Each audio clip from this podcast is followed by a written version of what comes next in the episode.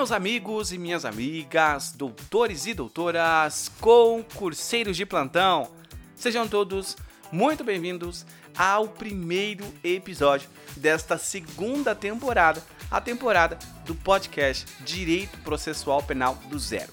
Se você ainda não me conhece, eu sou Gia Campos, apresentador do podcast Direito Penal do Zero, um dos podcasts mais ouvidos no Brasil no ano de 2021 e hoje é com muita alegria que eu estarei aqui apresentando mais uma aula para vocês.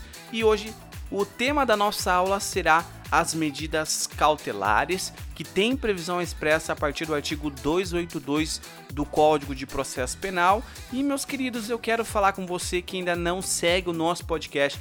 Por favor, inicia o ano já clicando no botão seguir e toda vez que nós tivermos um episódio novo, você será notificado. Ainda gostaria de uh, informar os senhores que, caso vocês estejam procurando por um curso preparatório da matéria penal, parte especial e parte geral, é só vocês entrar no meu Instagram, direito penal do zero podcast e lá na bio tem um link clica nesse link e a partir desse link você já vai ser direcionada até a página de compras e eu tenho certeza que este curso vai te ajudar, assim como tem ajudado muitas pessoas. Agora, chega de conversa e vamos para nossa aula, porque hoje, meus queridos, a aula está imperdível.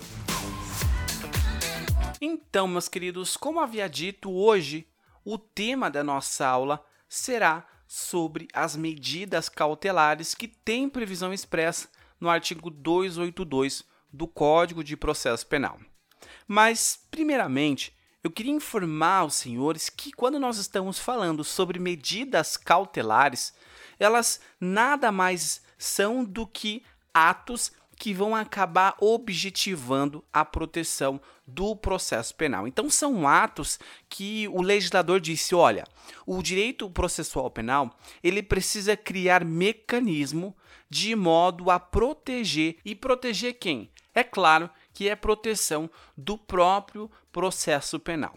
Então essas medidas, elas estão previstas no artigo 282, nós vamos explorá-las hoje, mas você precisa entender de fato que essas medidas, elas é, visam assegurar o Código de Processo Penal, né, o processo penal, e ao mesmo tempo elas acabam retirando, restringindo a liberdade do réu. E aí você fala, mas pode isso? E aí muitas vezes nós falamos, e aí, como é que funciona o princípio da presunção de inocência? Mas muitas vezes, meus queridos, nós ah, nos deparamos, né, o processo penal se depara com uma certa dificuldade que é criada pelo próprio investigado. Então, de modo a assegurar toda essa investigação, todo esse processo aí investigatório, então, o processo penal ele criou esses mecanismos. Agora, quando nós analisamos o artigo 282, nós vamos analisar o seguinte: as medidas cautelares previstas nesse título deverão ser aplicadas observando a inciso 1, a necessidade para aplicação da lei penal para investigação ou a instrução criminal e nos casos expressamente previstos para evitar a prática de infração penal. Da simples leitura, nós vemos que o legislador ele disse o seguinte, que essa aplicação dessas, uh, dessas uh, medidas cautelares elas possuem uma finalidade de proteger, dar uma garantia a uma aplicação adequada da legislação penal, da investigação, da instrução sem que ocorra prejuízos uh, e a prevenção de algumas infrações que podem ser cometidas no bojo processual. E aí talvez você se pergunte, ah, mas eu não estou conseguindo entender. Aqui, queridos, essa aplicação dessas medidas cautelares, elas são realizadas de uma forma anterior à aplicação de uma sentença penal condenatória. Então aqui o sujeito, ele no ato da investigação, no momento da investigação, observa-se que ele está cometendo alguns atos que podem colocar em xeque toda todo esse calabouço processual. Então, todas essas provas levantadas perante a investigação, elas estão correndo risco, porque o acusado, o, a pessoa que está sendo investigada, ela está livre e ela está, de uma certa forma, atrapalhando a investigação. De que forma? Ela está coagindo testemunhas, ela corre risco de fugir-se, evadir-se para outro lugar, pode ser que é, esse sujeito ele está destruindo as provas. Então, a única forma que o processo penal encontrou de conseguir provar sem que o sujeito estivesse solto, destruindo, ceifando essas provas, foi realizar essas medidas cautelares. Então, essas medidas cautelares, nós vamos ver daqui a pouco, que elas não podem ser aplicadas ao bel prazer do juiz. Elas precisam ser devidamente fundamentadas. Por quê? Porque, querendo ou não, você vai restringir a liberdade do sujeito antes mesmo da aplicação de uma, uh, de uma sentença penal.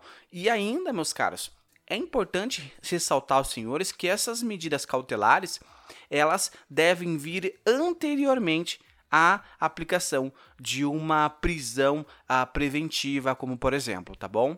E aí, quando nós vamos dar continuidade ao inciso segundo, nós vamos ver que essas, essas medidas devem, com toda certeza, ser aplicadas de acordo com a gravidade do crime. Circunstâncias do fato e condições pessoais uh, do acusado também são uh, elementos importantes para a valoração do juiz na hora de deferir ou indeferir o pedido. Preste atenção que eu falei deferir ou indeferir pedido, nós já vamos falar a respeito disso. Então, nós aqui podemos dar continuidade e nós vemos que necessita de três requisitos para que nós possamos aplicar essas medidas cautelares. Então, o primeiro requisito é que essa medida cautelar ela nunca pode ser gravosa ao réu a ponto de que ela exceda de fato a natureza do delito. Ou seja, ela deve ser de uma forma adequada à gravidade do crime que o sujeito cometeu. Ele cometeu um crime menos grave, eu não posso impor uma medida cautelar mais grave ao que a natureza do crime que o sujeito cometeu. Em segundo momento, deve-se observar as circunstâncias que aconteceu, o que ocorreu aquele fato criminoso, de que modo aconteceu, de que forma aconteceu, qual o motivo que aconteceu, em que momento aconteceu. Uh, foi em público, foi em ambiente familiar, foi uh, no âmbito de violência doméstica. Então é necessário verificar essa natureza uh, também e, por fim, é levado em consideração as condições pessoais do acusado. Aqui, muito se fala em condições pessoais, mas o que de fato são essas condições pessoais? Bom, primeiramente, deve-se observar a idade do sujeito. Bom, se ele já tem mais de 70 anos, e aí, o que, que nós fazemos? Será que a gente pode aplicar a essas medidas cautelares? Será que ele é menor idade? Se ele for menor idade, a gente não pode aplicar isso, porque nós não estamos diante aí é, da esfera necessária para aplicação de uma pena. Também as condições psicológicas ou psíquicas do sujeito. Será que a gente pode aplicar uma, uma medida cautelar para o sujeito nesse determinado momento? Então, tudo isso, meus queridos, é verificado. Então, prosseguindo, nós vemos ainda que o parágrafo 1 do 282, artigo qual nós estamos estudando, ele vai falar que as medidas cautelares elas podem ser aplicadas de forma isolada ou cumulativamente. Então aí guarde porque isso é uma boa uh, pergunta para uma prova. As medidas cautelares elas podem ser aplicadas isoladamente ou cumulativamente? Bom, a resposta é tanto isoladamente quanto cumulativamente. Porém, uh, é uma ressalva que eu faço aos senhores que a gente uh, pode se extrair aqui do artigo 282 que no processo penal existe essa possibilidade de cumulação das medidas cautelares. Então, com ressalva de que as medidas cautelares elas tenham naturezas distintas. Não posso acumular uh, mais de uma medida cautelar igual de mesma natureza porque não é permitido, perfeito? E aí, dando continuidade, nós vemos uh, no parágrafo 2 assim que as medidas cautelares serão decretadas pelo juiz a requerimento das partes. Então, a primeira observação que eu faço aqui, os senhores, que esse pedido de uh, medida cautelar ela não pode ser decretada de ofício para o juiz. Ah, podia. Exatamente. Agora, com o advento da Lei 3.964, que foi conhecido como pacote anticrime, não pode mais, meus queridos. Então, o juiz ele não decide aplicar uma medida cautelar sem que haja um pedido requerido pela, pelas partes, seja Ministério Público, seja assistente de acusação ou algo do tipo. Então, quando no curso da investigação houver requisito de uma dessas partes que eu citei, ou até mesmo da autoridade policial, aí sim o juiz está habilitado a, a aplicar essa medida cautelar ou não, tá bom? Mas, como sempre, devidamente fundamentada. E ainda, meus queridos, nós vemos o parágrafo uh, terceiro uh, que diz o seguinte: ressalvado nos casos de urgência e perigo de ineficácia da medida, o juiz ao receber o pedido de medida cautelar, de novo, juiz, ao receber essa medida cautelar, determinará a intimação das partes contrárias, ou seja, da parte contrária, para que se manifeste no prazo de cinco dias. Então, o MP ou o assistente da acusação faz o pedido, realiza o pedido uh, de aplicação de uma medida cautelar e aí o juiz intima a defesa para que ela se manifeste no prazo de cinco dias. E aí uh, nós uh, podemos verificar que aqui é necessário que uh, o juiz, em caso de urgência ou de perigo, ele deve justificar e fundamentar essa decisão que acompanha o elemento no caso em concreto. Então, vai ser verificado o caso em concreto e todas as circunstâncias que de fato justifique. Então, perceba que, via de regra, o prazo para que a parte requerida ela possa se manifestar é de cinco dias. Só que nos casos em que houve, que houver uma urgência ou emergência, um perigo né, eh, de ineficácia, vamos supor, exemplo, que há a possibilidade do réu fugir ou destruir uma certa prova. É claro que não vai ser intimado a defesa e aí a pessoa toma conhecimento de que uh, ela vai ser determinada uma medida cautelar para ela e ela foge. Então, quando nós temos esta urgência, quando nós temos o perigo de ineficácia, como por exemplo citado, a aplicação ela vai ser de forma emergencial. Então, essa medida cautelar ela deve ser sempre justificada pelo juiz. Por quê? Porque para não ferir o princípio ah, constitucional, que é o princípio do contraditório e da ampla defesa, tá bom? E aí no parágrafo 4 nós vemos que se o sujeito ele não a de fato cumprir com essas obrigações impostas, o próprio juiz, mediante requerimento do Ministério Público ou de assistente ou, ou querelante, ele pode substituir essas medidas e impor outra uh, incumulação, tá bom?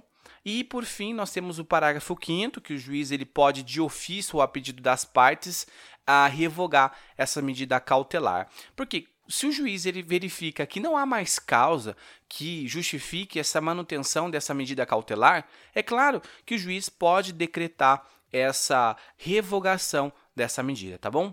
E ainda nós vamos analisar o parágrafo 6 que a prisão preventiva ela somente pode ser decretada quando não for cabível a substituição por outra medida. Então, como eu disse aos senhores, aplica-se primeiro as medidas cautelares quando não houver mais a possibilidade de aplicação, quando elas não forem uh, eficazes, aí sim nós aplicamos a prisão preventiva.